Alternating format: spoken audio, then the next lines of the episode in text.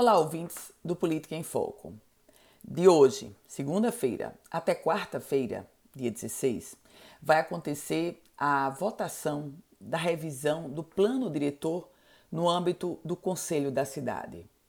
Vejam que essa é a praticamente a última etapa do ponto de vista do executivo.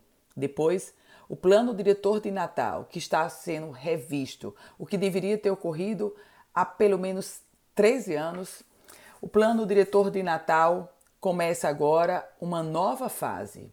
Vai se afunilando e alguns pontos se colocam como extremamente polêmicos. Por exemplo, o ponto de, desdobra, de desdobramento dos lotes lá da via costeira e um outro ponto, a questão das edificações no bairro da Redinha, zona norte da capital potiguar. Obviamente que Ponta Negra também atrai debates muito intensos. E nesse contexto, a discussão e a votação no âmbito do Conselho da Cidade, do chamado Concidade, do, da revisão do plano diretor de Natal, deverá atrair muita atenção.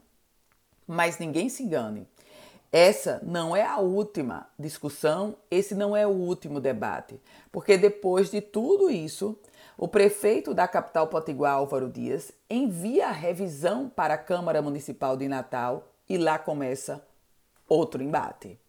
Eu volto com outras informações aqui no Política em Foco com Ana Ruth Dantas.